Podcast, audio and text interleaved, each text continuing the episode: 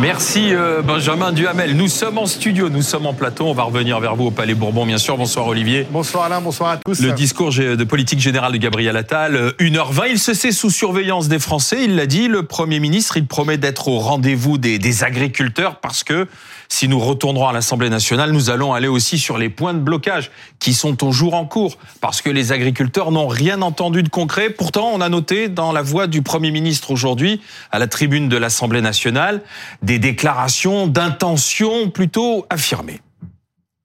Notre agriculture est une force pas simplement parce qu'elle nous alimente au sens propre du terme, mais parce qu'elle constitue, un des fondements de notre identité, de nos traditions, parce que nos agriculteurs incarnent des valeurs fondamentales et qui, lorsqu'ils sont, lorsqu'elles sont bridées, fragilisent l'ensemble de la société. Je pense à la valeur travail, à l'effort et à la liberté d'entreprendre. Notre agriculture est une force et notre fierté aussi. Alors je le dis ici solennellement, il y a et il doit y avoir une exception agricole française. Je suis lucide. Je suis lucide face à l'empilement des normes, face aux décisions qui tombent d'en haut et qui parfois tombent d'on ne sait où. L'agriculture doute, elle aussi, et elle attend des réponses et des solutions. Nous serons au rendez-vous sans aucune ambiguïté. Alors nous serons au rendez-vous, a dit le Premier ministre. On, notera qu'il y aura des amendes pour ceux qui ne respecteront pas la loi Egalim. Les aides de la PAC seront versées euh, sur les comptes bancaires d'ici le 15 mars. Enfin, autant voir tout de suite ce qu'on en les agriculteurs. On va retrouver sur la 7 Damien Charton en direct pour BFM TV. Quelles sont les réactions sur les points de blocage, sur les barrages, euh, Damien? Eh ben écoutez, euh, ici sur la 7, à quelques kilomètres au sud de Lyon, à Oulin-Père-Bénite, évidemment les réactions sont pas bonnes, on va dire. Euh, un agriculteur me disait tout à l'heure, un éleveur de vaches laitières, nous ce qu'on veut c'est du prix, c'est pas des aides, ça résume assez bien la situation. Euh, pour l'instant, le blocage reste. On va vous montrer d'ailleurs que les agriculteurs viennent d'amener du bois en plus pour passer la nuit. Il y a eu un balai de tracteurs qui est arrivé, qui est reparti. Donc de toute façon, c'est prévu pour rester sur ce blocage. Donc c'est un des blocages de la 7 au sud de Lyon, euh, juste à 4 km de Lyon. Et je suis avec Michel Joux, le responsable de la FDSEA de, FDSEA, pardon, de la région Rhône-Alpes-Auvergne. Alors concrètement, comment vous avez euh, vécu ce, discours? Un discours fleuve euh, qui est assez séduisant pour la société tout entière, mais également pour l'agriculture, sans aucun doute. Avec des redites qui, que le président de la République, que le Premier ministre Gabriel Attal a déjà dit euh, la semaine dernière, vendredi dernier, a reformulé en quelque sorte. Il a eu, euh, j'ai bien entendu parce que la, la, la, langue française est assez précise, il a dit nous allons mettre 100 agents pour pouvoir les contrôler euh, dès la semaine prochaine. Ça veut dire que depuis que la loi est en place, ils n'ont pas contrôlé pour la loi Egaline, donc il y a une vraie problématique, problématique de rentabilité, vous l'avez dit dans vos mots introductifs, mais également une vraie problématique de reconnaissance du travail accompli. Les agriculteurs font bien leur boulot.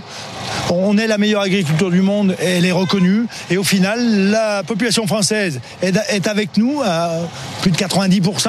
Et au final, on a un État et une administration qui n'est pas à la hauteur de l'enjeu. Il y a trois choses, vous m'avez dit, euh, que vous voulez exactement. Redites-moi rentabilité, reconnaissance et simplification par rapport aux réglementations. Et en plus, un contrat de confiance entre la société euh, et l'agriculture par euh, l'intermédiaire du gouvernement et du président de la République pour qu'on puisse avoir une administration centrale qui soit euh, partenaire du monde agricole pour qu'il nous fasse progresser. On est les meilleurs du monde et ça c'est reconnu. Il faut qu'on puisse rester numéro un et ça il faut un coup de main d'État. Du coup, comment vous jugez ce discours du Premier ministre? Très décevant. Vous avez dû voir et poser des questions à mes collègues. Je suis pas sûr que ça suffise pour lever le camp. Euh, il faut euh, absolument que le chef de l'État prenne bien en compte toutes nos revendications et intervienne avec un discours extrêmement précis, extrêmement court, avec euh, des mesures très précises, timées dans le temps. Je sais bien qu'il faudra quelques jours et quelques semaines pour y mettre en œuvre, mais il faut absolument qu'ils comprennent que le monde agricole, c'est également l'avenir du monde de la société française, parce que sans souveraineté alimentaire, sans autonomie alimentaire, et si on continue comme ça, ça ne veut pas tarder à de plus en avoir, parce que les chiffres sont là à l'appui, c'est une catastrophe. Il faut qu'on puisse continuer à avoir des agriculteurs pour qu'on puisse continuer euh, à, nourrir la population française. Il y a eu quand même quelques chiffres, euh, quelques annonces assez précises sur le déblocage blocage du paiement des prochaines aides PAC, sur donc pour la trésorerie, sur la succession, les droits de succession pour les agriculteurs. Est-ce que ça, ça, ça vous convient pas non? Les aides, c'est bien, mais ce qu'il faut, c'est structurer la production, les prêts à la production, y compris avec l'outil qui est Egalim, qui est intéressant, mais qu'il faut améliorer avec l'observatoire des prix des marges. Il n'en a pas parlé, donc il faut absolument qu'on puisse avoir également tous ces outils-là. Pourquoi pas la TVA sociale pour qu'on soit plus compétitif par rapport à des importations, y compris espagnoles ou chinoises, pour qu'on puisse aller euh, assez loin et, regagner cette rentabilité qui est, qui est absolument extra, euh, très nécessaire pour qu'on puisse encore avoir des agriculteurs demain. Merci beaucoup, Michel. Euh, donc, en tout cas, euh, vous l'avez compris, ils ne sont pas satisfaits ici, les agriculteurs, sur l'autoroute A7 au sud de Lyon. Et là, on s'organise pour passer une deuxième nuit de blocage, donc un débloquage sur la 7 à quelques kilomètres au sud de Lyon. Voilà, Damien Charton sur la 7 avec Thomas Couder pour BFM TV. sur le plateau de BFM TV ce soir, nous avons un, agriculteur, Pierre Corel, secrétaire général des jeunes agriculteurs, euh, qui sont mobilisés notamment sur les blocages. Euh, que pensez-vous des mesures annoncées par Gabriel Attal? Sont-elles à, la hauteur de, votre colère Écoutez, non, euh, franchement, euh, mais je, tiens à le dire ce soir, j'ai pas l'impression que le format discours de politique générale est adapté euh, à la grogne du monde agricole qui qu'on entend sur le terrain actuellement. Je, j'aurais trouvé plutôt malvenu que, que les annonces se fassent à ce moment-là. On est dans une mobilisation historique pour jeunes agriculteurs et la FNSEA tant sur le plan du nombre, de, de, de la massivité de, de, de, cette mobilisation, mais aussi dans la nature euh, sur laquelle on la tient. On est sur quelque chose qui est plutôt bien tenu, euh, on est responsable et on, on, attend un discours responsable avec des annonces claires, beaucoup plus précises. Donc c'était pas le cas cet après-midi Non, c'était pas le cas cet après-midi. Donc vous restez mobilisé sur le terrain? Ah, tout à fait, on reste mobilisé sur le terrain. Euh, on, on, attend euh, que Monsieur Attal s'adresse à la nation agricole euh, de manière solennelle, de manière précise parce qu'on parle d'un pacte de confiance avec le monde politique qui a été rompu et c'est sûrement pas en deux annonces qu'on le retrouvera. On a l'impression qu'il y a eu une confusion dans la communication gouvernementale. Hier, Prisca Thévenot, porte-parole du gouvernement, dit « Vous verrez, il y aura de nouvelles mesures ». Et finalement, lorsqu'on liste ce qu'a annoncé Gabriel Attal, effectivement, comme le disait cet agriculteur, c'est de la redite, à part peut-être le fonds d'urgence pour les viticulteurs ou les aides PAC qui seront versées d'ici le 15 mars. Mm. Donc, est-ce qu'il y a eu euh, finalement euh, un, un couac euh, dans la communication gouvernementale? Pas un couac, mais ça, ça, ça, crée un malentendu parce qu'en fait, ils ne nous ont jamais dit, ils n'ont jamais dit à la presse si oui ou non euh, il y aurait les annonces dans ce discours ou si ce serait un peu après. Résultat, on voyait bien que les agriculteurs avaient mis euh, des télévisions euh, sur les points de blocage et qu'ils pensaient qu'il y aurait des annonces puisque le gouvernement n'avait pas démenti et que Prisca Thévenot semblait aller dans ce sens. à vrai dire, on n'a toujours pas la réponse parce qu'il y a, y a par exemple une boucle de journalistes qui discutent avec Matignon et tout le monde demande alors quand est-ce que les annonces vont avoir lieu, qui va les faire, et euh, il n'y a pas de réponse. Pour Alors il faut simplement euh, préciser qu'il y a un rendez-vous de la part de Gabriel Attal. Un rendez-vous européen important, on va y revenir jeudi. Euh, Emmanuel Macron veut obtenir des choses sur, aussi sur la scène européenne. Il y, a, il y, a, trois dossiers qui se jouent sur la scène européenne très rapidement. Les jachères, euh, l'Ukraine euh, et puis le Mercosur. Euh, et donc sur ces dossiers-là, Emmanuel Macron travaille euh, et il y a un Conseil européen jeudi avec des annonces certainement de sa part aussi. On va continuer de développer bien sûr tout ceci, mais puisque vous évoquiez la détermination des agriculteurs qu'on a entendu sur la 7 ou avec vous, on va la, voir de nouveau avec Théo Bassilana qui est à Longe, Longivilliers. C'est du côté de l'A10. Et alors là, la motivation, elle se traduit en fait. On va monter sur Paris, Théo. Exactement, hein, ça va arriver euh, sous peu. Ici, on a écouté très attentivement le discours de Gabriel Attal avec une sono. Je suis avec Éric Thirouin. Est-ce que vous pouvez nous dire votre réaction par rapport au discours du Premier ministre Gabriel Attal? Voilà, très clairement, le Premier ministre n'a fait que renforcer notre colère et notre détermination. Son discours, euh, la semaine dernière, il disait il faut pas que des déclarations d'amour mais des preuves d'amour. il y a que des déclarations, que des belles phrases. Donc on va se ravancer, rapprocher encore un peu plus de Paris. Voilà, il a juste renforcé notre détermination. On ira jusqu'au bout derrière notre président de la FNSEA, notre président euh, des jeunes agriculteurs. Il va falloir qu'il comprenne qu'il va devoir nous écouter s'il veut que ça s'arrête. En tout cas, nous, on ira jusqu'au bout. Donc là, ce qui va se passer très concrètement, on va redémarrer les tracteurs et aller vraiment en direction de Paris.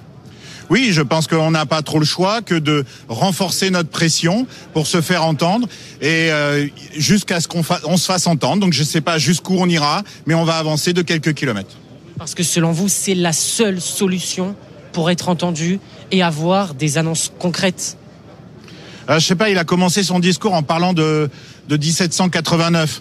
Vous savez, le réveil de tout le monde agricole à cette époque-là, hein, où on réclamait du pain. Là aujourd'hui, on parle de Paris, mais en fait, c'est pas vrai. C'est toute la France. Il y a eu 25 barrages partout sur le territoire, nord, est, ouest partout, que toutes les productions, que ça soit en céréales, que ça soit en élevage, que ça soit en viticulture, tout le monde est en train de se soulever et on n'a pas de réponse concrète à nos demandes. C'est incompréhensible. Donc je ne sais pas où on va. C'est lui qui a les clés. À lui de nous dire où est-ce qu'il veut nous conduire. Concrètement, quand vous dites on va sur Paris, jusqu'où vous pourriez aller? Pour l'instant, j'ai pas de réponse à vous dire. On monte pression, pression après pression. Mais encore, je vous dis, encore, comme je viens de vous dire, il n'y aura pas que Paris. Il y a aussi Lyon. Il y a aussi d'autres, d'autres villes sur lesquelles on met pression. Le but, c'est pas d'embêter les Français. Nous, notre but, c'est de les nourrir, les nourrir sainement, mais être capable de les nourrir. Aujourd'hui, ce qui nous est proposé, c'est des réductions de moyens de production, c'est des réductions de revenus. Vous savez que moi, je représente les céréaliers. Les deux tiers sont en dessous du SMIC cette année.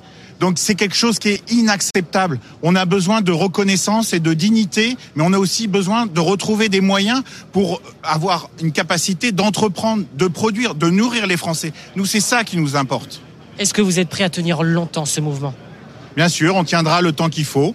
J'imagine qu'en face, ils essayent de jouer... Excusez-moi. J'imagine qu'ils essayent de jouer l'usure, mais pour user un paysan, faut être fort. Voilà, vous l'aurez compris, ils sont extrêmement déterminés. Et je vous le dis, hein, depuis tout à l'heure, il y a une phrase qui résonne ici. Prenez les clés de vos tracteurs. Donc je pense que vous aurez deviné ce que ça veut dire. Théo Bassilana, voilà, sur euh, la 10 à Longuevilliers euh, avec euh, Margot Sève. Voilà la prise de parole d'Éric Ciotti, le président des Républicains, qui réagissait donc à la déclaration de politique générale d'Emmanuel Macron, le, d'Emmanuel Macron, pardon, de Gabriel Attal. Le compte n'y est pas du tout pour les Républicains. C'est révélateur. Ouais, Rose- pense. Bachelot, euh, bon, bonsoir. Euh, On entend là depuis quelques minutes sur le terrain des agriculteurs ou ici même sur le plateau qui disent le compte n'y est pas. hein. Il y a une grosse déception. On attendait des mesures peut-être plus fermes, plus plus concrètes. Euh, C'est-à-dire que cette colère va continuer à s'exprimer. Oui, c'est assez compréhensible parce que euh, effectivement, euh, cela a été dit excellemment. C'était pas le cadre d'un discours de politique générale de détailler des mesures très précises. Ce sont en général des mesures très techniques, les mesures qui sont attendues euh, des agriculteurs. On peut parler des galimes, par exemple. Euh, bon, ça, se discute en, négociation professionnelle avec la grande distribution, avec avec évidemment les agriculteurs dans des dans des- débats tout à fait cadrés. On a parlé de l'Europe. Euh, effectivement, il y a des négociations euh, très fortes avec euh, le commissaire européen chargé de l'agriculture. Ne me demandez pas son nom, Mhm. il est imprononçable. Jean-Baptiste va- le connaît. Je- Allez-y. Ja- Janus Wojciechowski, non, c'est pas ça. oui, t'as- loupé au moins une syllabe. hein. C'est possible, c'est possible, c'est possible. Il est à peu Au près aussi moins- transparent que son nom est compliqué à dire. Au- donc, au moins pas- une. Euh, non, voilà. Donc, euh, je pense qu'il faut sans doute maintenir la pression un certain temps pour être sûr que ces débats, les débats techniques à suivre et les débats européens qui sont très importants pour les agriculteurs se trouvent concrétisés. Moi, je pense qu'il y a plus peut-être une position d'attente. Il faut pas que ça dure évidemment euh, des, j'allais dire Des jours, plombs, des euh, semaines. Oui, parce que jours quand et même, des on- on semaines. bloque une partie Mais du pays, enfin, quand même. que dans un délai d'une semaine, puisque Euh, les négociations. Oh, bah oui, quand Donc même. pendant une semaine, il faut assumer qu'il y a des blocages sur nos routes. Vous êtes prêt à tenir une semaine, vous, les blocages? Écoutez, euh, on est prêt à tenir le temps qu'il faudra pour que les réponses qu'on demande euh, elles soient apportées. Euh, vous vous doutez- bien de, depuis le temps qu'on y est. Euh, là, Vous ce allez pas lâcher on- maintenant. Ben non. Ce coup-ci, personne ne le comprendrait, ni nos adhérents, ni même les citoyens, ni les politiques. Donc on est parti Vous pour irez jusqu'au bout. Jean-Baptiste Moreau.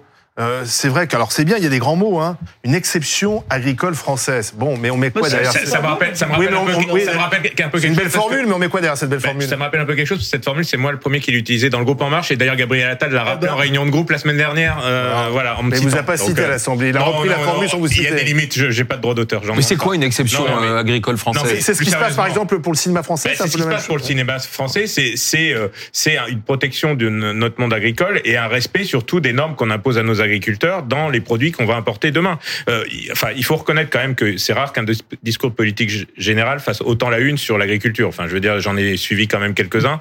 Et, et c'est enfin, Il y a une crise sociale quand même Évidemment, majeure. ben heureusement. C'est assez rare de Non, voir autant d'agriculteurs mobilisés. Aussi, c'est très rare et, qu'ils en arrivent. Sur Non, toutes les- Moi, j'ai 40 ans de vol. Dans toutes les euh, productions Pardon. euh, Oui, ça, ça a bougé aussi, mais Ouais, ça a Dans toutes les productions, c'est assez rare. Dans toutes les productions et, au niveau national aussi autant de fort que ça, c'est quand même assez rare. Mais il y, a, il y a eu le rappel effectivement des annonces. Il y a eu un certain nombre de choses, hein, notamment des compensations qui avaient été accordées sur la hausse du GNR, qui restent là. C'est-à-dire qu'il n'y a plus la hausse du GNR, mais il y a quand même les compensations pour les éleveurs. Je Du pense au- GNL. au- du G- il n'y a plus la hausse du GNR, mais il y a quand même les compensations qui avaient été négociées à l'époque qui demeurent. C'est-à-dire que c'est un coût quand même pour l'État euh, sur euh, les estimations de stock. Je vais pas rentrer dans la Et technique les que c'est artisans très- du très bâtiment public spécifique, aimeraient bien la même chose aussi. oui, sur la hausse du G- sur, l'arrêt de la hausse du GNR évidemment. Mais après, je sais qu'il y a des négociations qui sont en cours, en cours avec les syndicats. Les arbitrages sont pas terminés, donc il a annoncé des choses sur la trésorerie, notamment des destinations des éleveurs. Il n'a pas annoncé quoi exactement parce que c'est encore en cours de discussion. Je Donc en sais, fait, il y c'est a en cours de discussion et c'est trop tôt Ben, pour non, annoncer en- précisément ce qu'ils veulent faire. On peut pas dire, il décide tout seul et, et il fait que qu'à sa tête, et en même temps, quand il discute avec les syndicats et qu'il essaye de voir, de rapprocher le- les demandes des syndicats de ce que peut faire le gouvernement, lui- le critiquer aussi. Je veux dire, il y a un certain nombre de choses qui vont être annoncées dans les jours qui viennent. Il y a des négociations qui sont en cours aussi au niveau européen. Je pense aux jachères, aux 4% de jachères. Je pense euh, au- au Mercosur. Mercosur, qui sont en train d'être faites par le président de la République lui-même. Ouais. Il aura des annonces fortes, j'en suis certain, jeudi soir, à l'issue euh, du dernier Conseil des ministres de, de l'Union européenne, donc euh, de, du Puis il y Conseil a de une loi l'Europe. d'orientation agricole Euh, Vous êtes en train de dire patience alors. non, mais il y a, il y a pas de attendant, patience, il y a urgence. Il y a urgence à répondre on concrètement aux continue agriculteurs. de ne faut pas répondre n'importe quoi. Alors. Et je préfère prendre un peu de temps pour avoir des vraies réponses que boutiquer euh, trois quatre mesures euh, cosmétiques sur un bout de papier qui sont annoncées deux jours après. Ça, ça, ça, ça, ça Ah, plus on attend, on va, la on bien sûr, on va continuer d'aller sur les barrages, d'écouter les, les réactions, euh, notamment la vôtre, dans un instant, Monsieur Desfontaines. On a entendu que du côté de l'autoroute A10, on était prêt à continuer de rouler, d'avancer de quelques kilomètres sur Paris. En attendant, on va retourner au Palais Bourbon, retrouver Benjamin Duhamel et Néla Latrousse en compagnie du président de la Commission des finances de l'Assemblée. Oui, absolument, Alain. Nous sommes avec euh, Naila, avec Éric Coquerel, euh, député de la France Insoumise de, de- de Seine-Saint-Denis. Euh, on voyait tout à l'heure la, la- la réaction de Jean-Luc Mélenchon qui dénonçait le discours le plus réactionnaire depuis un siècle. Euh, vous n'avez pas peur de l'excès ou de la caricature dans les réactions politiques là? Non, non, déjà au niveau de la composition de son gouvernement, on se disait que Gabriel Attal, c'était finalement le nouveau ministre de Nicolas Sarkozy, au niveau du programme, également aujourd'hui. Et d'ailleurs, ça m'étonne pas que les Républicains ne votent pas la motion de censure que nous proposons avec les autres groupes de gauche, euh, tellement ce programme est droitier, attaque sur le monde du travail, euh, dérégulation, débureaucratisation, dont on voit bien ce que ça veut dire. Euh, et puis cet appel à la fin, sans arrêt, à l'ordre, au devoir, sans qu'on comprenne très bien quel est le projet républicain qu'on propose aux Français. Donc je trouve que c'est la suite euh, euh, de Nicolas Il a Sarkozy lui. Aucune mesure qui vous satisfait, par exemple la solidarité à la source, le versement des aides sans que, sans avoir besoin de, de- de les solliciter, le fait qu'une qu'une infirmière qui a de l'expérience puisse tout de suite aller en troisième année de médecine, euh, le fait, euh, dit-il, que euh, le personnel qui fait le ménage dans les bureaux euh, puisse euh, avoir des horaires normaux, ne pas avoir à être là à 5h, 6h du matin. Tout cela, toutes ces mesures-là, vous ne vous dites pas, il y a tout de même une, une fibre, une sensibilité sociale. Alors vous remarquerez par exemple que pour les, c'est intéressant pour les, les personnes qui travaillent souvent le soir ou le matin très tôt.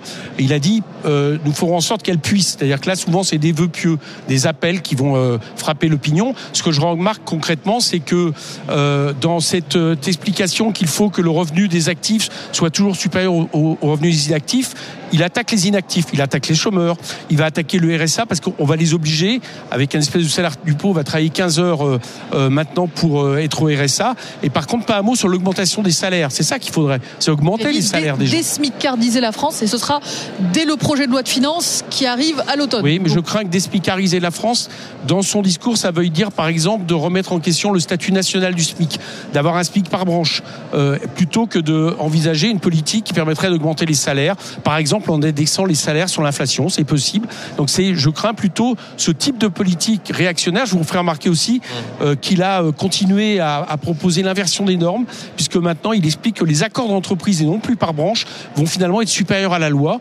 Donc tout ça va être au désavantage euh, et au détriment des salariés. Un mot rapide, Éric Coquerel. Vous l'avez dit il y a un instant, Éric Ciotti, le patron des LR, a dit que la droite ne voterait pas votre motion de censure, donc allez-vous à l'échec? Une fois encore, est-ce que ça sert vraiment à quelque chose de continuer à déposer des motions de censure sans réussir évidemment à faire tomber le gouvernement. Bah, ça vous a pas échappé déjà que l'Assemblée puisse voter. Parce que la première simplification de Gabriel Attal, c'est de faire en sorte que l'Assemblée vote pas. Pas de vote de confiance que je trouve toujours euh, problématique d'un point de vue démocratique. Donc déjà, ça va être ça. Et puis on va du coup voir qui est dans l'opposition. Je pense que c'est aussi un travail euh, de, de, de réaliste et de, euh, de lucidité par rapport aux Français. Et de ce point de vue-là, on va voir ce que font le Rassemblement national et les Républicains. Mais toute la gauche va s'opposer. Merci, Éric Coquerel. Euh, Benjamin Duhamel, Éric Coquerel et Néla Latrousse en direct de, l'Assemblée nationale. On va retourner sur euh, les barrages, hein, sur ces convois qui continuent d'avancer sur Paris. Dans un instant, on va retrouver Laura Baquet, qui est notamment avec les convois qui sont partis d'Agen. Euh, Léo Desfontaines, aujourd'hui, vous pensez que Gabriel Attal a plutôt mis de l'huile sur le feu? Tout je pense qu'il n'a pas réglé les problèmes. Mais comme le disait euh, Fabien Roussel, c'est pas le discours de Gabriel Attal qu'on a entendu, c'est Gabriel Thatcher. Pendant plus d'une heure, il nous a disserté sur euh, le projet libéral en nous disant finalement une chose, on ne change pas de cap. On est en train de foncer droit dans l'iceberg, mais surtout ne changeons pas de cap. Le capitaine nous dit on maintient le cap. Euh, crise des agriculteurs sans précédent, crise dans l'éducation nationale, augmentation des factures d'électricité, augmentation du prix des médicaments, bas salaire, smicardisation. Il n'y a aucune annonce concrète qui a été faite finalement pour régler l'ensemble de ces problèmes qui sont pourtant prioritaires auprès des Françaises et des Français. Mmh. Ça change rien en fait, c'est ce que vous nous dites. Ça change rien, mais on a dit qu'on jugerait Gabriel Attal sur pièce. On a jugé et finalement il nous dit on maintient le cap. D'ailleurs, il s'est auto-congratulé quand même sur le bilan d'Emmanuel Macron. Mais c'est quoi ce bilan On est passé de 12 à 17% de, de SMICAR en France. On a une crise agricole. Bah, le chômage a baissé.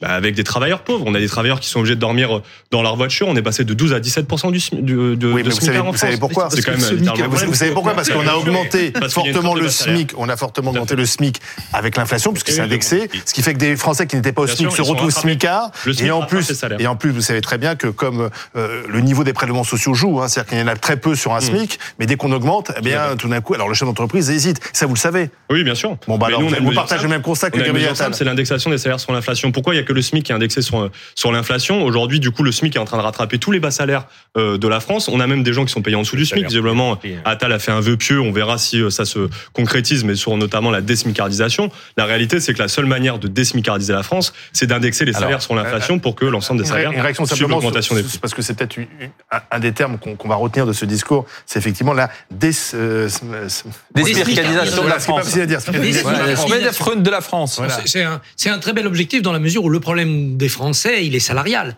Nous ne payons pas assez les Français dans notre pays. Alors on sait pourquoi. On sait qu'on a beaucoup de charges sociales, donc quand on augmente les salaires, on risque de nuire à la compétitivité des entreprises et de faire en sorte qu'elles perdent des parts de marché et donc qu'elles licencient. Donc on est très vigilant là-dessus. Mais on s'est mis nous-mêmes depuis des décennies dans une préférence collective pour la gestion du chômage plutôt que l'aide au travail. C'est cela que les gouvernements essayent de briser. Encore faut-il qu'il y ait des résultats. Si vous augmentez le SMIC, il faut augmenter les salaires qui sont au-dessus, évidemment. Sinon, il y a des trappes le fait aussi de décourager les gens de préférer les allocations sociales plutôt qu'un petit salaire, c'est aussi une des actions de ce gouvernement. Ça continue avec l'ASS qui est basculée sur le RSA. Mmh. On va voir si c'est efficace. C'était toute la philosophie de la réforme de l'allocation sur le chômage. Cet effet de levier, il doit pouvoir donner des résultats dans les deux ans qui viennent. Sinon, le gouvernement n'atteindra pas son objectif de plein emploi. Les premières mesures sont en train de s'essouffler.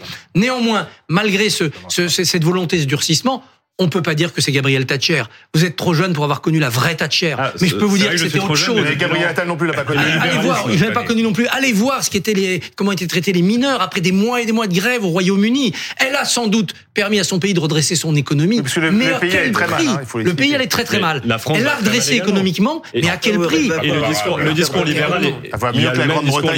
Non, il n'est pas dans le libéralisme. Il est dans ce que les macronistes cherchent depuis le début, c'est-à-dire un libéralisme social. On est libéral pour que ça crée du plein emploi et de la richesse. On cherche ça. Alors que Val, c'était dans le social-libéralisme. On fait des mesures de réforme sociales pour aider les entreprises à, à bouger. Ça donne des résultats sur l'emploi, ça en a donné. C'est en échec dans de nombreux autres secteurs, notamment ce problème des salaires depuis le retour de l'inflation. Mais c'est pas un libéral pur. C'est pas Alain Madelin. C'est pas Gabriel Thatcher. En tout cas, on n'a jamais eu de salaire de travailleurs aussi pauvre dans notre pays, de smicardisation de la France, elle est réelle. Et la colère des agriculteurs, elle est toujours réelle. On va d'ailleurs euh, la mesurer concrètement avec euh, Laura Baquet, qui est dans le cortège des tracteurs, qui est parti d'Agen. Et là, si vous suivez la carte, regardez, ils sont euh, au-dessus de Châteauroux, Laura.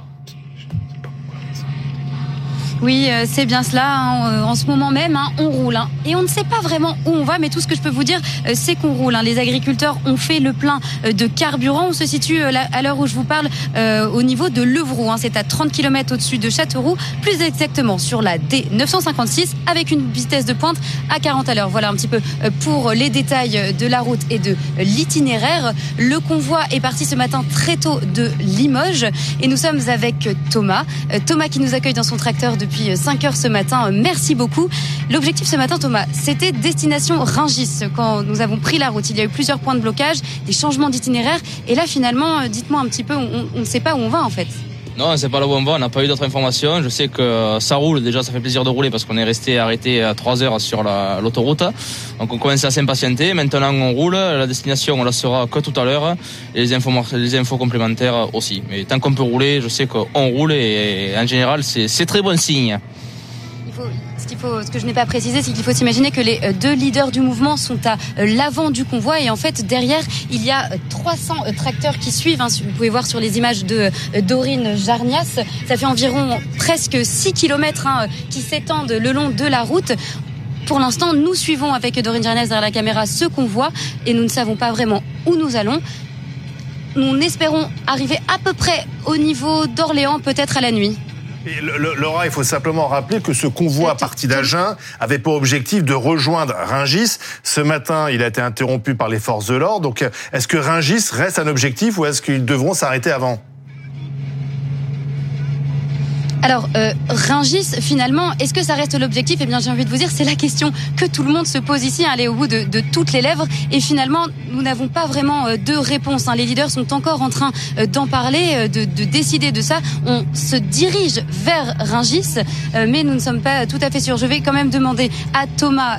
Thomas, est-ce que vous me confirmez l'objectif? Est-ce que c'est toujours Ringis? Là actuellement l'objectif je ne sais pas parce qu'on l'avait en tête avant de démarrer euh, quand on est parti de Agen avec euh, nos confrères à Coordination Rurale.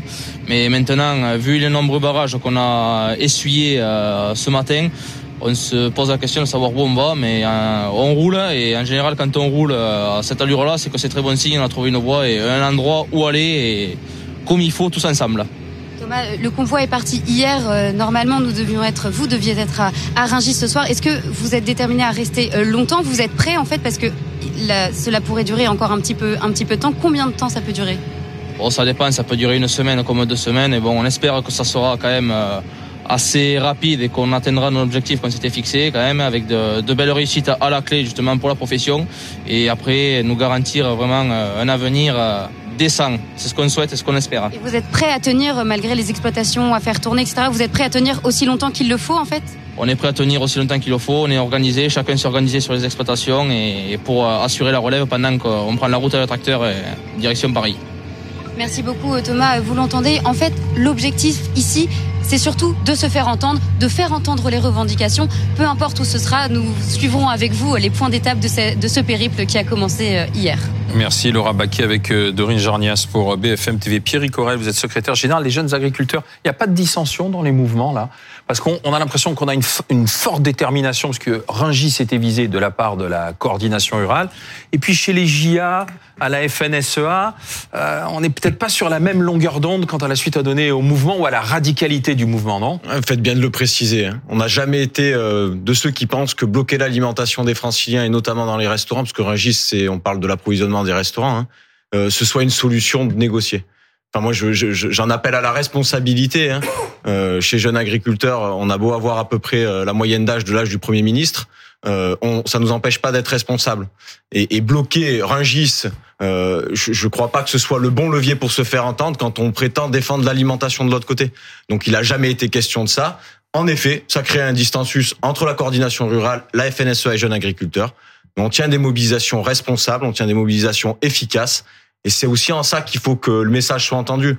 Moi, aller bloquer Rungis et expliquer que d'autre côté, euh, euh, on a besoin d'une reconnaissance sur l'alimentation, je, pense qu'il y a un côté schizophrénique dans cette forme de- d'action. Voilà. Alors, si on, comprend bien, Rosine Bachelot, euh, les mesures sont en train d'être travaillées, peut-être même négociées. Alors, pas avec tous les syndicats, semble-t-il, plutôt avec la FNSEA, qui est l'interlocuteur privilégié du gouvernement depuis le début de ce conflit.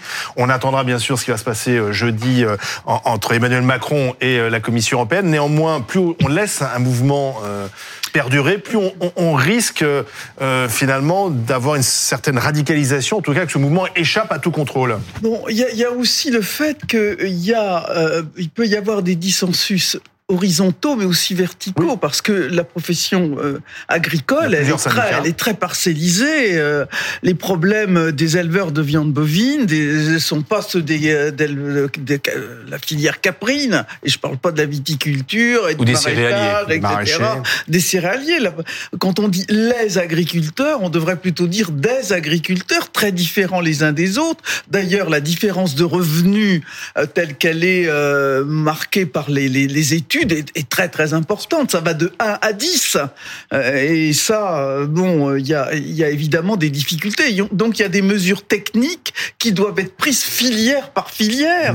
On voit bien que c'est absolument pas le cadre dans un discours de politique générale de, de, de faire la liste de toutes ces mesures particulières euh, qui que demandent Oui, les le- agriculteurs. le- la revendication, si on peut, si on peut résumer hein, toutes, toutes les mesures que veulent les agriculteurs, c'est il faut protéger, il faut mieux protéger l'agriculture Oui, française. Il faut arrêter sûr. d'apporter des Non, produits, donc par exemple, des- qu'on interdit Donc chez il y a nous. des mesures horizontales et des Voilà, mesures et des mesures euh, verticales, mais euh, Monsieur Moreau vous expliquera ça certainement beau- beaucoup mieux, euh, beaucoup Donc il y a des mesures moi. qui peuvent avoir des effets immédiats et d'autres où il faut attendre euh, beaucoup plus longtemps. Non, oui, il faut les affiner, il faut, faut les, faut, faut vraiment les L'empilement euh, des le normes. sur les. L'empilement des normes. Est-ce qu'on peut résoudre les problèmes assez rapidement Par exemple, je Oui. prends un, un exemple, mais euh, sur le paquet Ecofito, hein, là, on sait très bien qu'on a vraiment chargé, chargé la barque. Qu'est-ce que c'est le paquet Ecofito C'est les, la- interdictions de, de des produits phytosanitaires. De Si, produits si, voilà. phytosanitaires. Et ça, la Voilà, en rajoute. exactement. La France en Euh, rajoute. on en a rajouté, on en a rajouté pratiquement 50% de Notamment plus sur la rapport- cerise.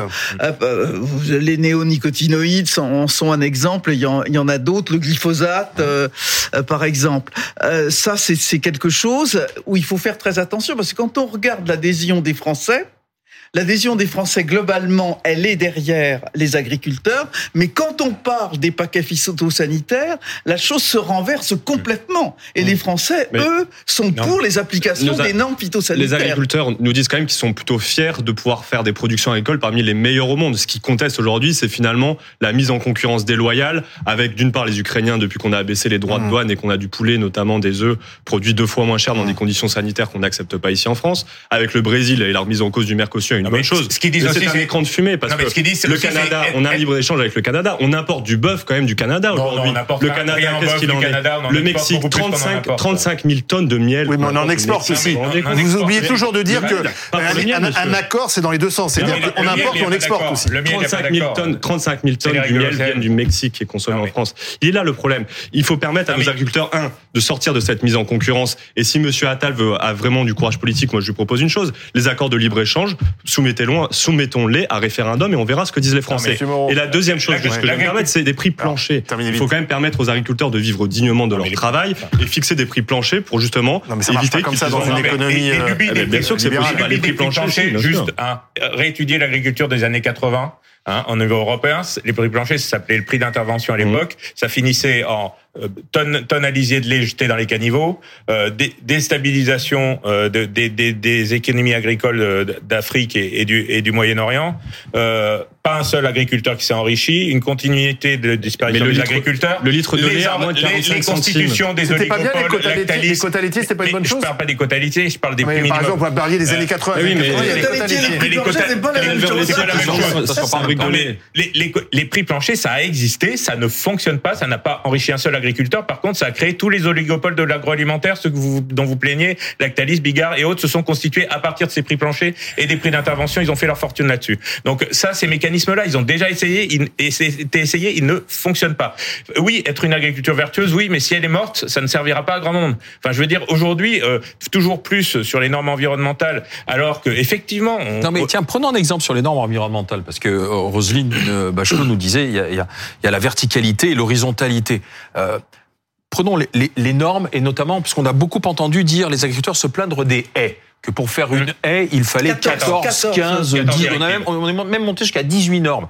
Nous-mêmes, il n'y a pas longtemps, on a rencontré un agriculteur qui nous a dit j'ai commencé ma haie il y a quatre mois et j'ai toujours un contrôle qui revient à un autre contrôle. Même les fonctionnaires eux-mêmes sont paumés. Est-ce que ça, ça peut être résolu très rapidement ça, il l'a annoncé. Il allait Oui, mais- réduire de 14 à 1. Donc ça, Oui, mais ça, ça se fait en combien de temps Ah ben ça, ça, ça va être fait très rapidement. Par les 10 l'administration mesures. Oui, les 10, c'est des Ça décrets. vient de qui Mais ça c'est vient des décrets, c'est pas des lois. À partir du moment où c'est des lois, ça prend plus de temps parce qu'il faut que ça parcourt le chemin d'une loi, l'Assemblée nationale, le Sénat. Si c'est des décrets, des prises de décrets, Si des simplifications de décrets réglementaires, c'est très simple. Et d'ailleurs, les 10 premières, il les a annoncées vendredi dernier. Elles peuvent être faites dans le mois qui vient. C'est pas ça, D'accord. c'est pas compliqué. d'ici un mois, il peut y Non, mais avoir ça, c'est cet allègement pour les Mais- agriculteurs. Mais sur Ok. toutes les règles du commerce mondial, l'agriculture française, si elle échange plus de main, si elle se contente d'être autarcique ou l'agriculture européenne, elle meurt en six mois. Enfin, je veux dire, toutes les filières agricoles sont bâties sur des échanges.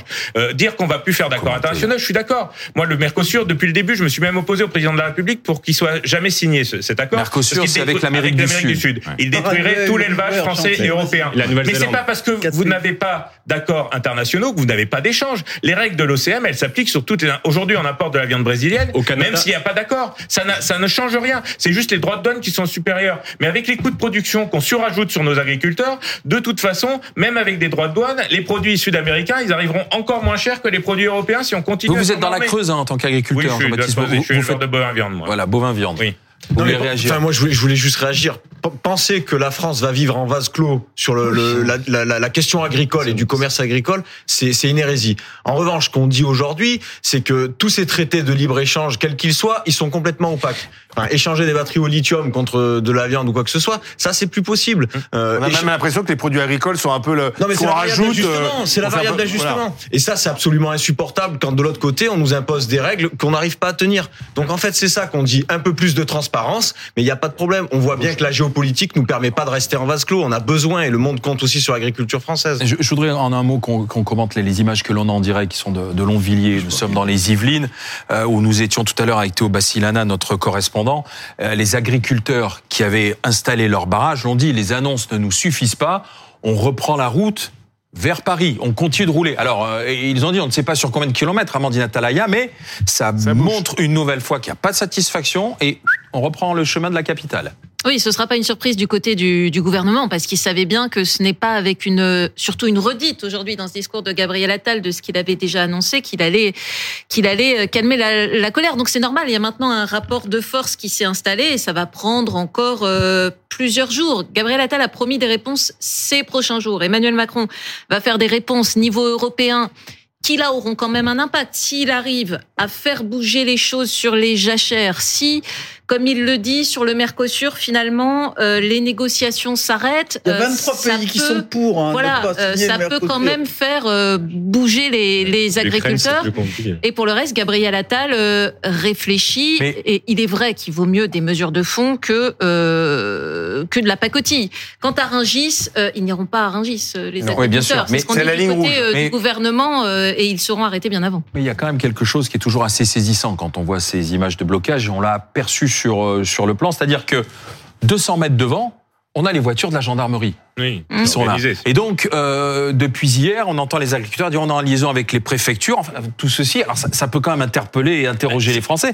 C'est pas, vous voyez les voitures, on voit les C'est- gyrophares c'est- devant. c'est- Euh, c'est C'est en coproduction avec C'est la gendarmerie. des corps intermédiaires, c'est tout l'intérêt des corps intermédiaires. Ouais, mais- Les syndicats, ils sont là pour organiser euh, la protestation, pour mais là, revendiquer ça bloque, ça et bloque pour se d'autres- mais ça bloque, la- ça bloque d'autres Français. Ben, C'est ça bloque même d'autres Français, mais c'est organisé. Enfin, il vaut mieux que ce soit co-organisé avec les Oui, mais préfets, avec la imaginez- imaginez que le Parti communiste et mi- et la CGT. Les Gilets jaunes, je pense que ça a laissé assez de traumatisme dans le pays. Je pense pas que ce soit la peine de commencer. Et les agriculteurs n'ont pas cette mentalité-là. Ils sont Oui, là pour enfin, protester et pour aller, mais de, tout, tout le monde, tout le monde soutient les agriculteurs, mais il y a des, des chauffeurs routiers qui, en ce moment, ne peuvent pas travailler, qui sont bloqués. Donc, il y a une partie des Français qui euh, sont entravés dans leur activité. Donc, euh, les euh, agriculteurs, la, sympathie qu'on peut avoir pour les agriculteurs ne doit pas faire oublier qu'en ce moment, il y a beaucoup de Français qui sont quand Non, même embêtés par mais tout les ça. agriculteurs peuvent être, être dans leur tracteur et dans leur champ ou au milieu Non, de leur vache d'accord, que sur l'autoroute. hein, mais- Je vous le dis tout de suite. hein. C'est- Ils ont autre chose à faire que ça en ce moment. D'accord, Et- mais ça serait des écologistes qui seraient à la place. la période où on travaille le plus en Les, agriculture en ce moment. les- les agriculteurs s'attaquent pas à la propriété privée. D'accord, monsieur Moreau, mais ça serait des écologistes. qui seraient sur euh, euh, l'autoroute. Je ne pense pas que vous tiendrez ce discours. Oh, ils sont bien restés à Notre-Dame-des-Landes un paquet d'années, personne ne les a trop délogés. Enfin, je Ça, crois Monsieur. Desfontaines, ça vous, ça vous choque de voir euh, les agriculteurs accompagnés Bah, comme ça par les voitures de gendarmerie Non, mais visiblement, il y a eu un changement de doctrine de la part de Darmanin et je le salue. Euh, et j'espère que pour les prochaines manifestations, il en fera autant, à savoir qu'on puisse manifester, exprimer sa colère de manière euh, pacifique, comme le font actuellement les agriculteurs, accompagnés par la gendarmerie. Cette co-gestion, c'est la récompense d'une organisation par des syndicats, par euh, des organisateurs qui, qui veulent justement garder sous contrôle leur mouvement. Et le problème avec d'autres manifestations, et je pense notamment à Sainte-Soline, c'est qu'il n'y avait pas ce dialogue avant en amont. Oui, mais il faut aussi, il faut aussi que la culture, il faut aussi que la culture des écologistes les plus radicaux évolue vers cette co-gestion pour puisse faire des démonstrations de force. Syndicats, des mouvements des syndicats. Mais le gouvernement n'avait pas autant d'attention avec l'intersyndicale Bien qui entendu. se battait pour Regardez, regardez l'image. Voyez, regardez, regardez les, les tracteurs qui arrivent donc sur la 10. Voilà, contrôlés, encadrés par la police. C'est tant mieux parce que si, Oui, si c'est vous n'avez pas cela, Oui, si vous n'avez pas cela, vous avez des automobilistes qui essaieront de forcer les barrages. Ça n'aura hein, rappelons-le. En revanche, ça n'aura de valeur que si le gouvernement réussit à obtenir la décongestion progressive. Et si ça s'aggrave, euh, là, on là, pourra quand même se retourner contre le gouvernement euh, qui n'aura rien fait pour débloquer qui les aura les- creusé ce lit de la colère. Monsieur, Des- Monsieur Desfontaines, vous êtes pour le blocage de Rungis, pour avancer sur Rungis ou pas? Moi, moi, je pense que c'est aux, aux agriculteurs et à vous l'organisation. vous, vous représentative. pensez. Mais moi, je ne suis pas agriculteur. C'est à eux je- de, je vous- s'organiser. je- non. mais à la quand, quand la CGT se mobilisait contre la réforme des retraites, j'ai toujours dit que c'était aux travailleurs eux-mêmes de Non, décider vous, les modalités d'action. Mais c'est pas moi qui vais bloquer Rungis, ce sont les agriculteurs. Vous-même, est-ce que vous pensez que l'action doit se durcir? Moi, je salue et je soutiens le fait que la mobilisation se durcit, et notamment Voilà. de mettre la pression sur Paris. Rungis, visiblement, n'est plus, plus euh, une des cibles, donc c'est pas à moi de le dire, il faut bloquer Rungis, c'est aux agriculteurs Bien eux-mêmes. sûr. Et je trouve que c'est une bonne chose que ça se durcit, parce Donc. que finalement, sur la question de la revalorisation du, du, du, du travail des agriculteurs, permettre de vivre dignement, la question des traités de libre-échange, notamment avec la question de l'Ukraine, quand même, qui est la grande absente, je pense, malgré le fait qu'Emmanuel Macron a dit qu'il allait faire pression à l'échelle européenne, je ne vois pas comment il arrive à trouver une majorité sur ce sujet-là. D'autant plus que c'est Emmanuel Macron qui nous a quand même vendu l'élargissement de l'Ukraine à l'Union européenne. Aujourd'hui, je Ah vous bah, mets, ça, ça, ça je marcherait demande- beaucoup mieux si l'Ukraine était dans l'Union je demande- européenne. bah, parce qu'il y a demandez, parlez-en, parlez-en aux agriculteurs, production parlez-en aux agriculteurs, Bah oui, bien sûr. Ah bah oui. C'est parce que l'Ukraine est en mets au défi dehors de, de trouver des agriculteurs favorables On voit sur le terrain la, la Évidemment. réponse finalement aux annonces de Gabriel Attal. Les agriculteurs euh, sont plus que jamais motivés. Ils sont en train d'avancer, euh, d'avancer ce, ce barrage qui était sur l'autoroute Avec, A10 euh, et d'avancer vers la capitale, de faire un peu sûr, plus loin avec euh, dans la remorque, c'est les palettes qui le soir servent à faire à faire le feu pour se, tenir chaud. Euh, on a eu le, discours de politique générale de Gabriel Attal. On aura les réponses des, grands leaders euh, politiques que vous vivrez en direct. On écoutera Marine Le Pen d'ici peut-être 10 minutes euh, du Rassemblement national, suivi de Mathilde Panot. Mais on va voir comment les agriculteurs sont en train de s'organiser puisqu'ils ne sont pas satisfaits de ce qu'a dit le chef du gouvernement. Et c'est Élise Phillips qui nous attend sur l'autoroute A1. Nous sommes au nord de Paris, du côté de Chenevière-les-Louves. Que se passe-t-il? Oui, eh bien écoutez, il y a quelques minutes, on a vu en fait certains jeunes agriculteurs, pour la plupart, euh, alors qu'ils étaient en train de partir pour euh, prendre la relève, pour laisser la relève à d'autres agriculteurs. Eh bien, certains de ces agriculteurs, euh, avec leurs tracteurs, se sont échappés d'une certaine manière sur cette bretelle d'autoroute sur laquelle nous sommes avec David Bouteiller pour partir en sens inverse, parce qu'on sent que les esprits s'échauffent un petit peu ce soir. Certains agriculteurs, notamment les plus jeunes, aimeraient bien aller un peu plus loin dans les actions, ne sont pas satisfaits de ce qu'a dit le, gouvernement et notamment Gabriel Attal cet après-midi. Et donc, euh, certains aimeraient bien aller un peu plus loin, ne pas rester en statique sur ce blocage comme ils le sont depuis deux jours, euh, avancer vers les barrages de gendarmes et de police. Et on a vu aussi eh bien, une voiture de gendarmerie et des motos de la police euh, arriver en trompe pour leur bloquer le passage. Finalement, ils vont pouvoir avancer un petit peu plus loin, aller jusqu'au barrage de gendarmes qui est à, une, à peu près 300 mètres. Donc voilà, on sent que les esprits s'échauffent un petit peu et qu'il y a ces jeunes qui euh, sont un petit peu impatients, voudraient plus d'actions concrètes de la part du gouvernement et puis les responsables syndicaux qui au contraire essayent de calmer le jeu et répètent à tout le monde ici sur ce point de blocage qu'il faut garder l'opinion publique avec eux et qu'il faut pour cela rester calme euh, pour que le mouvement des agriculteurs reste populaire auprès de la population. L'agriculture française symbolisée, donc, voyez, par ce tracteur euh, bleu, blanc, rouge. On va aller à l'Assemblée nationale retrouver Néla Latrousse et Benjamin Duhamel et leur inviter pour toujours commenter le discours de politique générale du Premier ministre Emmanuel Macron. Oui, absolument. Avec Neila Latrousse, nous sommes avec euh, Maude Bréjon, porte-parole du groupe euh, Renaissance. Maude Bréjon, on voit ces images d'agriculteurs qui, c'est le moins qu'on puisse dire, n'ont pas été convaincus par le discours de Gabriel Attal. L'effet raté, le mouvement continue? Non, je crois que le Premier ministre a parlé de l'ensemble des sujets qui intéressent les Français. Il y a eu un discours extrêmement fort sur la question de l'ordre, sur la question de l'autorité, sur la question du travail, sur la question du service public, et un message très direct euh, adressé aux agriculteurs.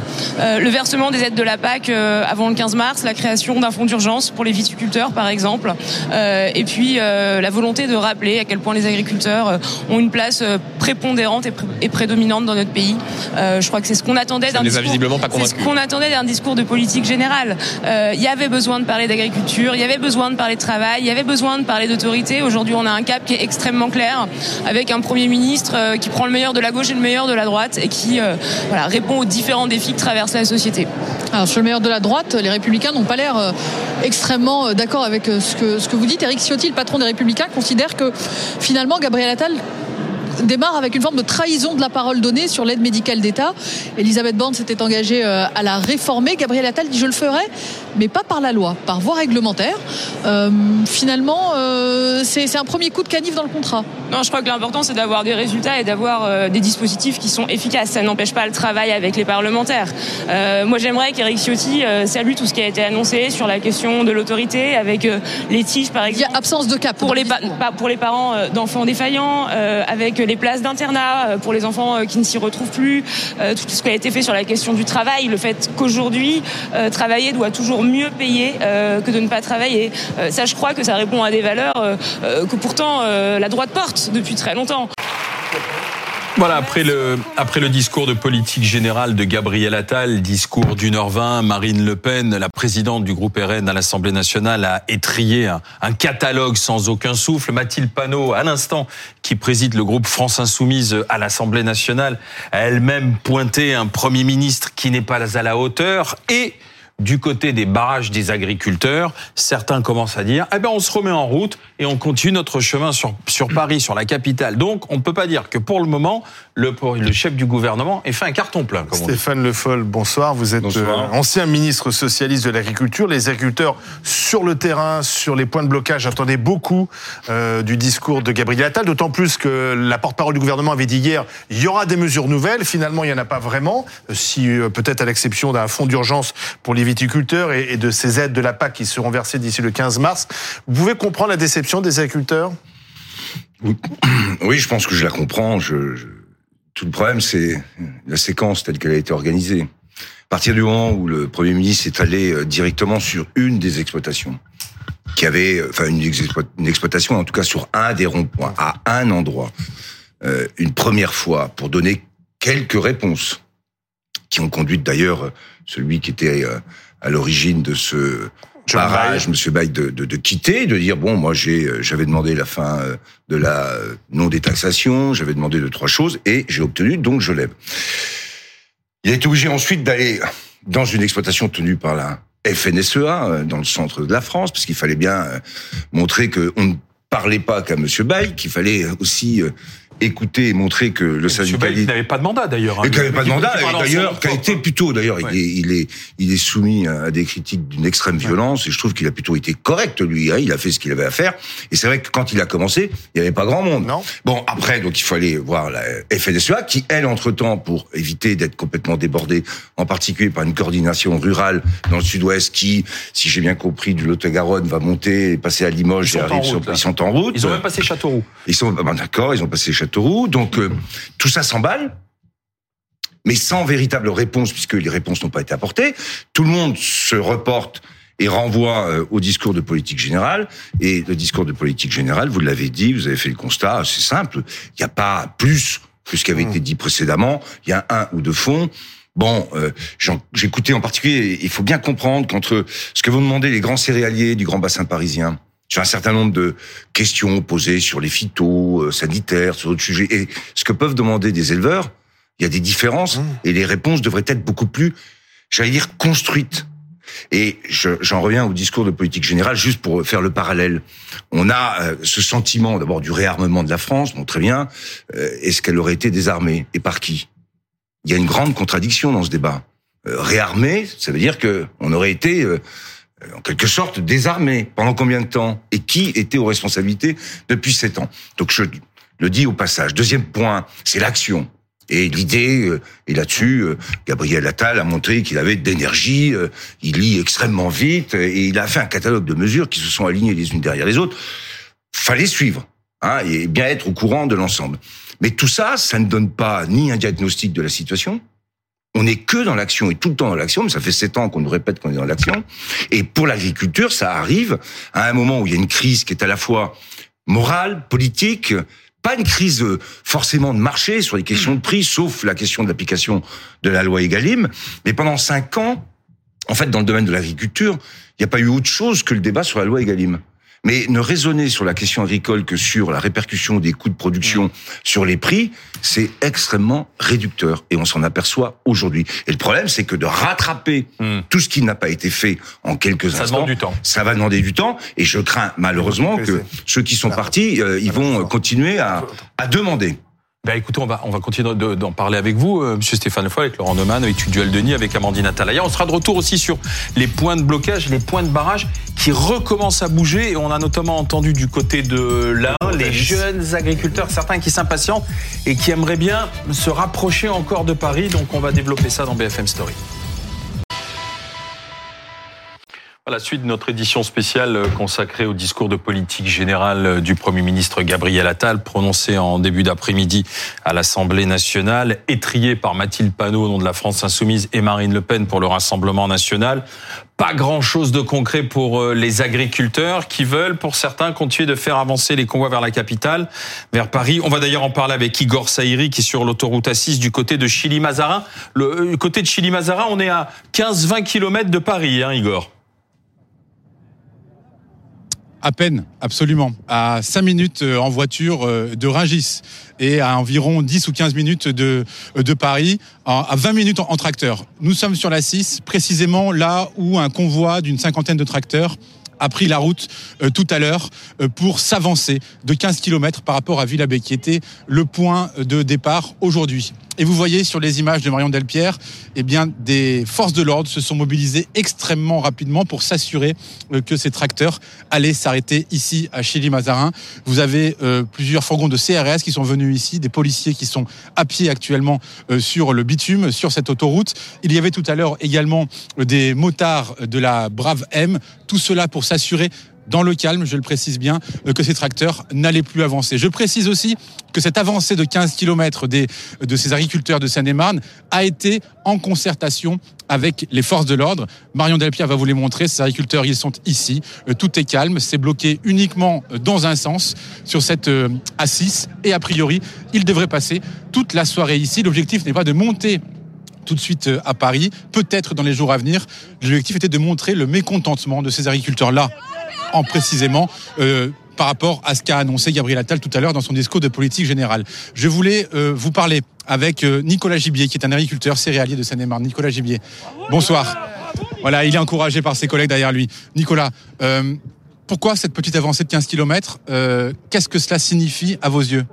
Ça signifie qu'on est déterminé, que on ne lâchera rien. Il a encore parlé cet après-midi, le Premier ministre. On n'a eu aucune avancée. C'est des on va faire ci, on va faire ça.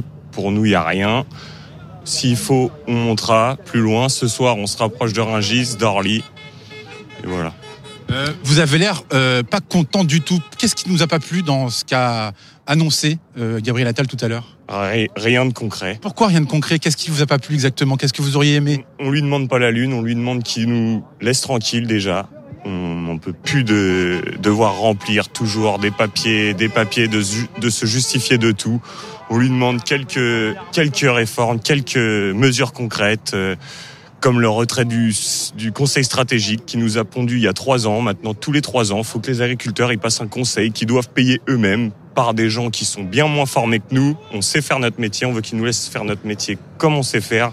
On produit de la nourriture qui est de qualité. Donc maintenant, euh, voilà, la balle est dans son camp.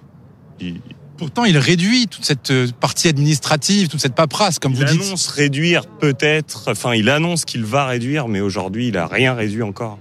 Rien du tout.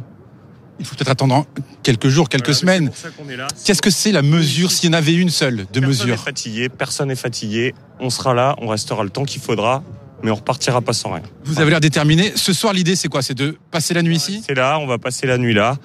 Et on verra demain. On est à 5 minutes de Rungis. Ça a du sens. Ça a du sens. On est à 5, minutes de Rungis, 20 km de Paris. On, on ira jusqu'au bout de toute façon. Jusqu'au bout, c'est quoi? C'est Rungis, c'est Paris? On verra dans les jours à venir. En tout cas, vous êtes prêt à tout pour avoir vos mesures à vous, qu'on vous entende. Vraiment. Voilà. Là, vos collègues, ils sont dans le même état d'esprit que vous? On est tous pareils, on est tous déterminés pareil. On, on ne lâchera rien. Ils sont tous là.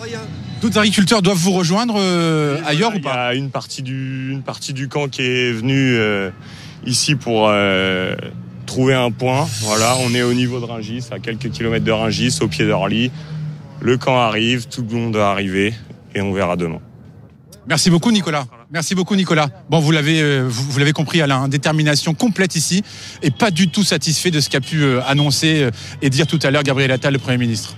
Voilà, Igor Saïri sur la 6 à hauteur de Chili-Mazarin. Vous avez compris, on est à quelques encablures de Paris, pas très loin de Rungis. Il était avec Marion Delpierre. On entendait effectivement cette détermination. Stéphane Le Foll, euh, vous avez été ministre de la Culture. Qu'est-ce qu'il faudrait Oui, je crois. Je, je- Ah, vous aviez même les agriculteurs devant chez vous, devant votre domicile. Un dimanche soir. Un dimanche soir, vous étiez sorti en pleine nuit pour dialoguer avec eux, on s'en souvient. Qu'est-ce qu'il faudrait faire Qu'est-ce qu'il faudrait dire pour euh, les satisfaire?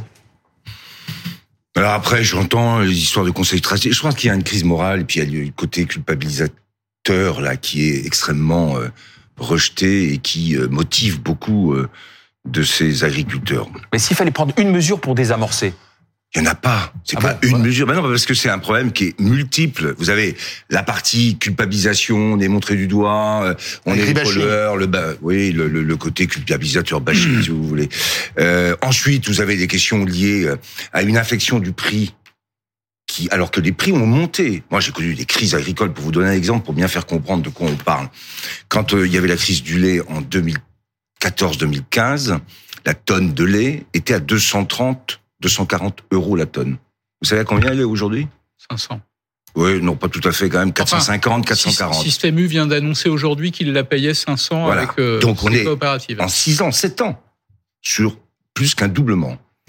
Donc c'est une question de prix, mais surtout d'inflexion, puisque ce qui se passe, c'est que après cette montée des prix, en même temps qu'il y a la montée des charges, l'anticipation, ça a été de se dire ça va baisser. Pendant ce temps-là, nos charges continuent à monter, en particulier avec la détaxation, la fin de la détaxation du GNR. Il y a eu cette anticipation, me semble-t-il. Donc il y a cette question-là. Il y a la question liée aux normes et à la question environnementale qui a été traitée, soyons honnêtes quand même.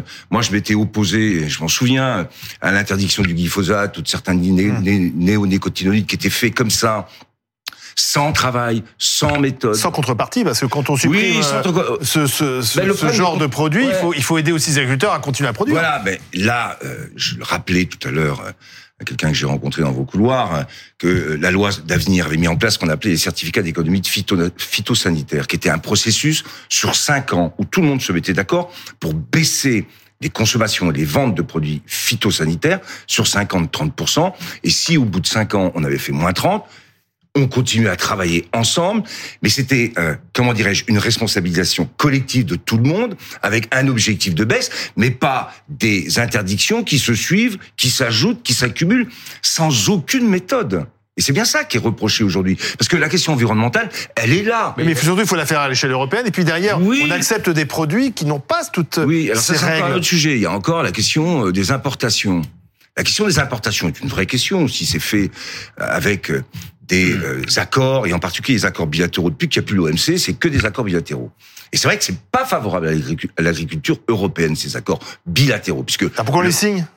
Mais parce que il y, a y a des intérêts globaux. Pour vendre, euh, on va Non, dire, oui, euh, des alors, on va Airbus, des Airbus, on accepte de sacrifier que produits ça. agricoles. Non, mais si Est-ce que je- vous savez, je vais vous donner un exemple. Est-ce que vous savez que sur le vin et les spiritueux, on produit en France autour de 35 millions d'hectolitres. On en consomme 27 millions. On en importe 7 millions et on en exporte 14 millions d'hectolitres. C'est ça. Et dans beaucoup de domaines, si vous prenez la production plus ce qui est ce qu'on exporte, vous avez souvent pratiquement entre 90 et 100% de couverture du besoin de consommation. Mais l'agriculture française, c'est son histoire. Elle a été aussi exportatrice. Donc il faut continuer.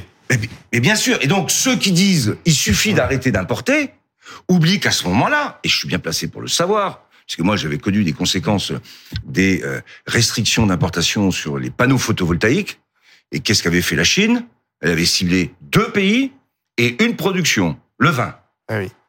Et je m'en souviens très bien, puisque moi, les panneaux photovoltaïques, je me disais, ben, c'est bien, l'Europe enfin décide Hmm. d'être ferme par rapport à la Chine. Et puis je me suis retrouvé avec, au ministère avec des gens qui m'ont dit, mais attendez, monsieur Le Foll, nous, le Les Chinois n'achètent plus le vin français. Euh, S'ils achètent plus le vin français, comment on, On est mort. Ouais.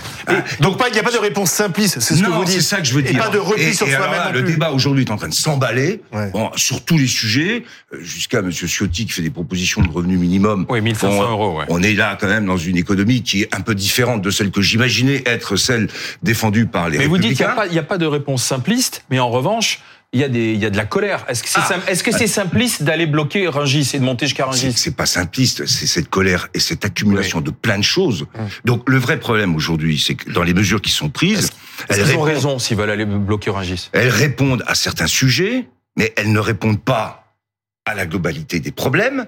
On attend peut-être du côté des éleveurs des euh, aides de trésorerie. Je l'ai fait, des années blanches, je l'ai entendu. Voilà, fin de la séance du jour qui a commencé avec la déclaration de politique générale du Premier ministre, les interventions critiques de Marine Le Pen, entre autres de Madame Panot, et la réponse maintenant du chef du Ce gouvernement. qui est intéressant, c'est euh, pendant ces quelques minutes de réponse, Gabriel Attal n'a parlé quasiment que d'agriculture parce que il lui est reproché depuis la fin de son discours de ne pas avoir finalement annoncé de mesures concrètes. C'est ce qu'on avait cru comprendre euh, de la bouche même de la porte-parole du gouvernement Prisca Thévenot hier. Donc il y a une sorte de malentendu et une colère qui s'amplifie sur les points de blocage comme on l'a vu euh, cet après-midi sur BFM TV. Bon, pendant que Marine Le Pen ou Mathilde Panot parlaient, bah, la vérité, c'est que Gabriel Attal était peut-être en train de regarder BFM TV. Il était en train de regarder les réactions sur les points de blocage et de se dire, oulala, là là, euh, ce que j'ai dit n'est pas passé. Mais c'est parfaitement logique. D'abord, il y a eu un malentendu parce que hier, la porte-parole du gouvernement explique qu'il y aura des mesures annoncées aujourd'hui et qu'aujourd'hui, il n'a fait que confirmer les mesures de vendredi,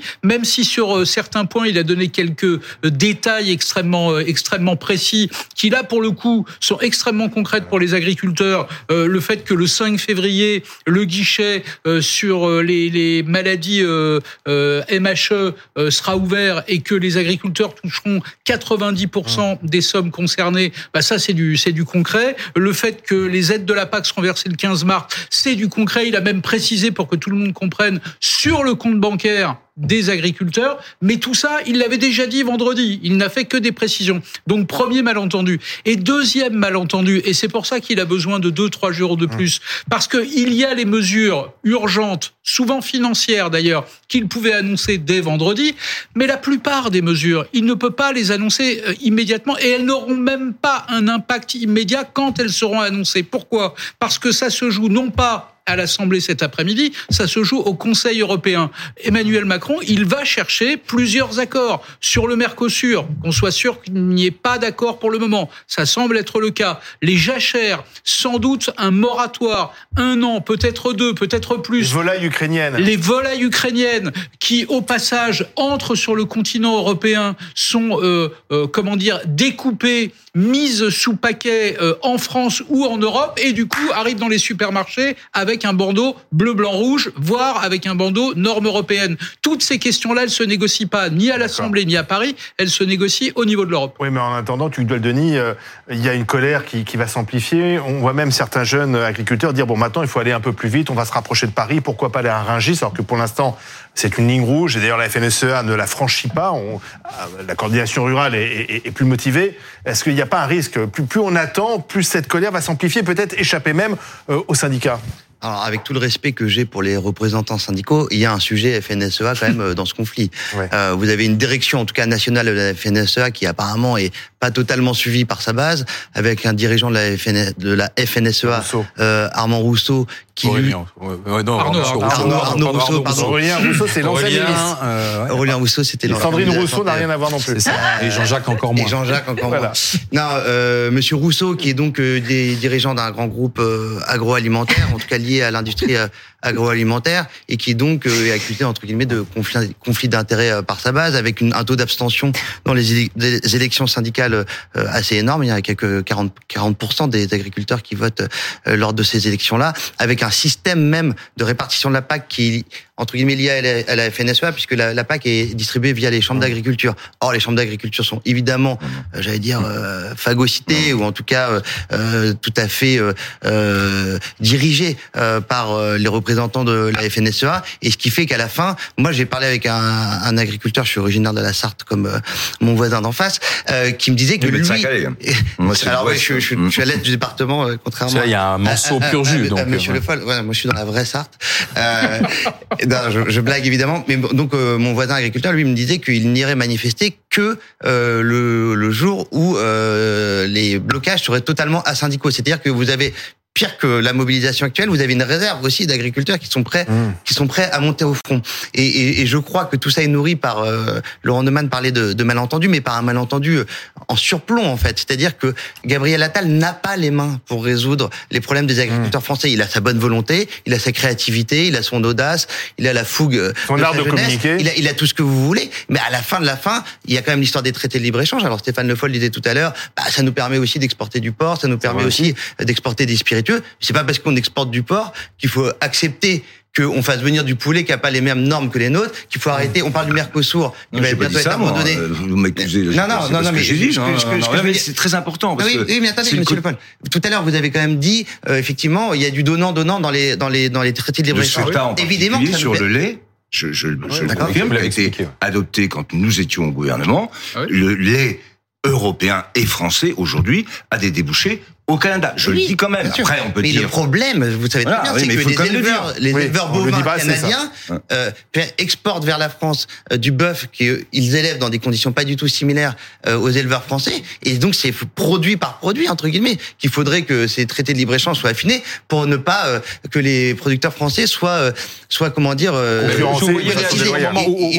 parle du, de, du Canada et du Mercosur, mais il y a l'accord avec le Vietnam hein, de 2020. Qui va vérifier dans les campagnes vietnamiennes que les, les, les agriculteurs vietnamiens respectent les mêmes normes. Ça, ça a été signé par la France d'Emmanuel Macron. Et vous voyez réagir quand euh, oui, M. Gualdani parlait de la, la cogestion, les, les aides, la, la, FNSEA. Il faut, faut, dire les choses telles quelles sont les chambres d'agriculture. Vous avez co-géré avec la FNSEA Justement non, puisque moi j'étais sifflé ouais. à tous les congrès de la FNSEA, donc je, si s'il y en a un qui n'a pas co-géré, hum. en tout cas, ouais. ça m'a suffisamment coûté, surtout de, de capacité à faire passer le message sur l'agroécologie, sur la manière dont on pouvait combiner une performance productive avec une performance écologique. Tout ça, je l'ai porté, je l'ai défendu. Je rappelle que la loi que j'avais fait voter, euh, qui est oubliée par Monsieur Attal, bien sûr, qui passe de la LME à la loi Egalim, bien sûr, entre les deux, il y a rien.